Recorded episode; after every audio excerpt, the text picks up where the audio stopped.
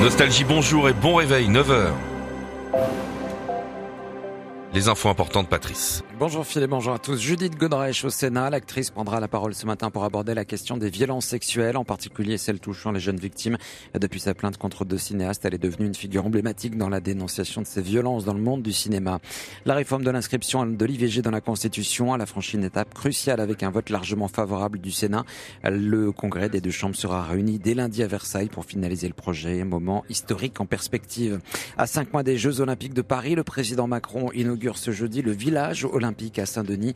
Cet immense épicentre des JO construit en 7 ans pour accueillir près de 14 500 athlètes avec leur staff. Les clés seront remises aux organisateurs. Les prix de l'immobilier ancien en France ont dégringolé de 4% sur un an au quatrième trimestre 2023 selon l'indice notaire INSEE de référence. Cette baisse intervient dans un contexte de, difficulté d'accès au crédit. Le nombre de transactions enregistrées en 2023 a également chuté à 960 000 contre 1,12 million en un, un an auparavant.